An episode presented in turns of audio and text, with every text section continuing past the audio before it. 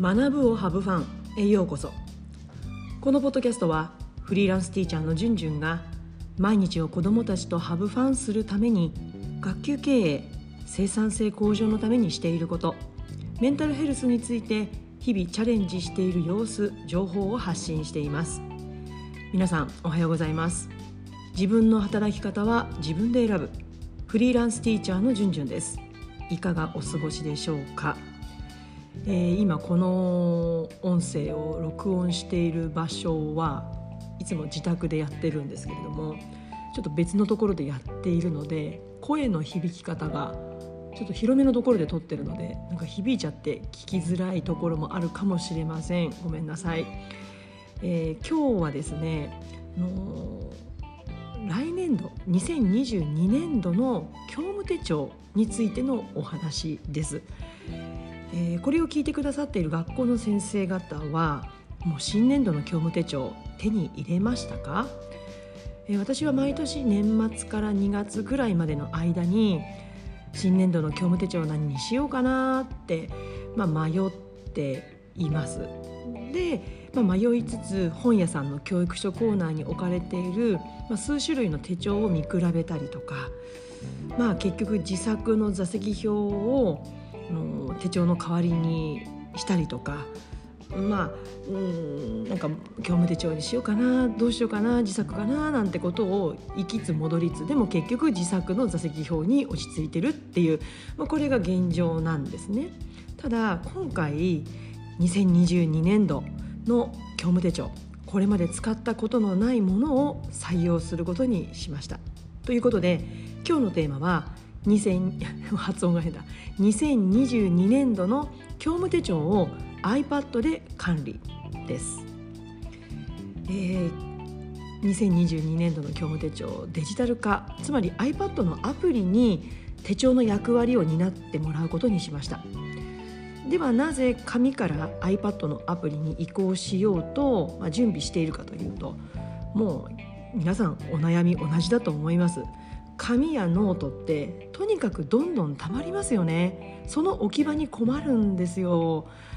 まあ、冒頭でもお話したように私公立小時代も今のフリーランスティーチャーとしても、ずっと紙の手帳を、まあ、紙で作った自作の座席表を手帳代わりにしてきました、まあ、児童の記録ですよね、ま、とにかく考え事をする時にペンを握って紙にアイデアや思い浮かんでいることを書いて見える化すること。これが私にとっては不可欠なんですね。だからやっぱりパパッと書き込めるアナログのペンと紙がめちゃくちゃ便利なんですよね。やっぱり子どもたちと一緒にいるとうんなんかこうパソコンパソコン立ち上げてとかうんそういうことにそのそこに時間をかけるよりももうあらかじめ紙が広げてあってノートが開いてあってそこにパッとメモするっていうこと。まあ、これがやっぱり便利だったんですよねだからなかなか、うん、デジタル化アプリ iPad っていうのがね躊躇してたんですよね。でもやっぱりとにかく問題点として紙がどんどん溜まっていくノートが溜まっていくということです。まあ、ところがねこの言ってみればその書いたものって私の頭の中に浮かんだことやうんさまざまな刺激を受けてこう連鎖反応を起こしながらね浮かんできたものばかりだから自分にとっては財産と呼んでもいいくらい大切なものなんですね。その時はですねただ時間が経つにつれてじゃあ振り返りをするか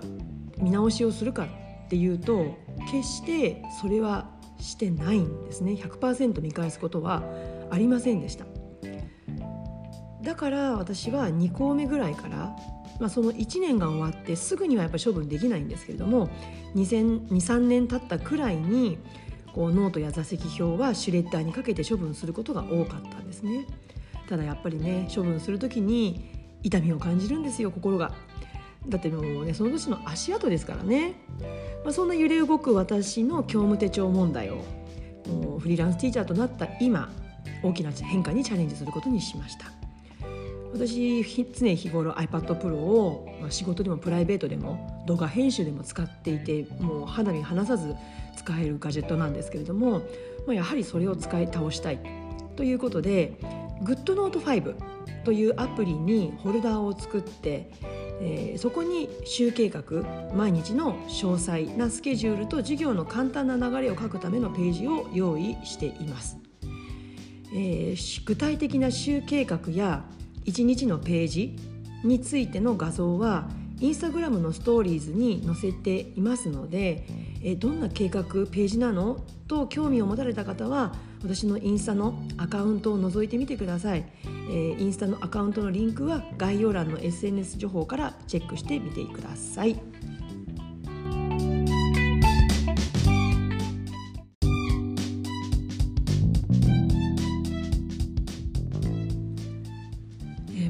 すでに学校の先生方の中にはこの GoodNotes5 のアプリを授業や情報管理に使っていらっしゃる方も多いとよく耳にします。まあ、実際あのアップストアアプリののストアありますよねあちらではこの GoodNotes5 はあのいつも有料アプリあのメモメモ機能なのかなあの、うん、そこのいつも1位を占めているので本当に人気のある教員に限らずいろんなお仕事をされている方の人気のあるアプリだと思います、うん、なのでもしねこのポッドキャスト YouTube をお聞きの中お聞きの方の中でこんな使い方もやってるよとかそんなことをやってらっしゃる方いたらぜひコメント欄で教えていただけるともうとても嬉しいです。でぜひねそういったあのやり方を私のこのポッドキャスト YouTube を通じていろんな方にお伝えできたらいいなもちろんあの相手の方の許可を取って、えー、広めていけたらいいななんて思ってます私もぜひ勉強したいと思いますでここまでで長年書き続けてきた紙の教務手帳を、まあ、ある意味自分の分身を、まあ、限りある自宅の収納スペース問題から処分せざるを得ないという、まあ、そういった理由から、まあ、新年度はデジタル化 iPad を使ってそれに変えることをお話ししてきました。ただ実はもう一つ理由があるんですね。iPad GoodNotes5 に移行しようと思った理由がもう一つあります。それは生産性の向上です。一粒で二度美味しいアーモンドキャラメルのように、まあ、一つのコンテンツを2つ以上に活用させて、まあ、つまり成果を上げたいと思ったからなんですね。うん、なんか作業を繰り返し行うっていう似たような内容なのにまた作業を1からゼロから作り直すっていうのはもったいないのでできるだけ再利用ができるようにしていきたい。で生産性を上げたい。で私は教務手帳のノートに求める役割は2つあって1つは週計画を見える化したい。管理したいですね。そして1日分の計画を見える化したいんですね、まあ、その中には、えー、授業の、えー、大まかな流れであるとか子どもたちの、まあ、日々のうん、私の気づきであったりとか、うん、ちょっとしたメモですよねそういったことをストックしておくものにしていきたいんですね。ただゼロからわざわざ作るのもなーって、まあ、このことを思いついた2月の頭ぐらいに思っていたらもうすでに私はもう作ってあったんですねそれは子どもたちと自由振動学習に取り組んでいる最中で当時当時というか、まあ、つい最近ですけども子どもたちに自分で学習の進み具合を書き込むための計画表を作ってあったんですね。あそれを使い回せばいいんじゃないかと気がついて、まあ、それをスクショして GoodNotes5 に画像として貼り付ければ上から Apple Pencil で書き込むことができる、まあ、そんな流れを作ることができました。まあ、週計画は子どもたちに渡している自由振動学習の例えば月曜日の1時間目算数であればその時間にどんな問題に取り組むのかどこまで進めるのかっていうことを記入したそのプリントですよね。計画表を私の方でまた再利用すれば見える化できる。1週間が見渡すことができる。問題は1日の事業計画のページをどうしようか迷ったんですね。まあ、これもゼロから作るのももったいないので結局週計画をその日1日分だけ残す、ま、つまり月曜日であれば、えー、A4 の、ね、横長なんですけれども、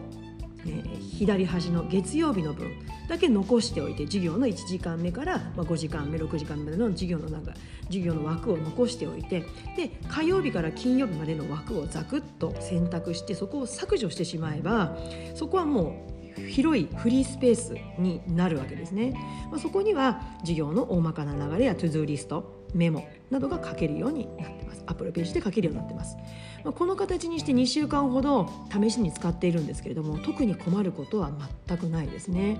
本当に iPad でのスケジュール管理と1日の流れ授業計画のページの連携はとても快適です。だから今のところ元の紙座席表で、うん、管理しようかなっていう気持ちには全くなっていない。もともと iPad は職場でも持ち込んで使っているので荷物が新たに増えたわけでもないしこの手帳管理というのは私にとってはすごくハードルの高いチャレンジではなくて本当に適切な変化チャレンジだったのではないかなと思ってます。まあねとは言っても数日数週間こう慌ただしい新年度が始まった時にやっぱりすぐにメモしたいっていうところがあるかもしれませんけれども、まあ、それはね付箋か何かで代用することもできるかもしれない。だからせっかく持っているこの iPad を資料作成、ね、テキスト作成動画編集だけじゃなくてねうん、これまで長年身につけた教務手帳やノート習慣に活用していきたいと思ってます。いかがでしたでしょうか？今日は2022年度の教務手帳は iPad で管理。これについてお話をしました今後ねこの教務手帳にまつわる、え、私の変化または、うん、こんなことやってみましたとかこういうアプリコードを使ってみましたとか、まあ、そういったこと私の生産性向上に向けてやっている小さなチャレンジも発信していきたいと思いますのでよろしかったらチャンネル登録、え、そして SNS やポッドキャストのフォローもお願いします。それでは次回のポッドキャスト YouTube まで Let's have fun! バイバイ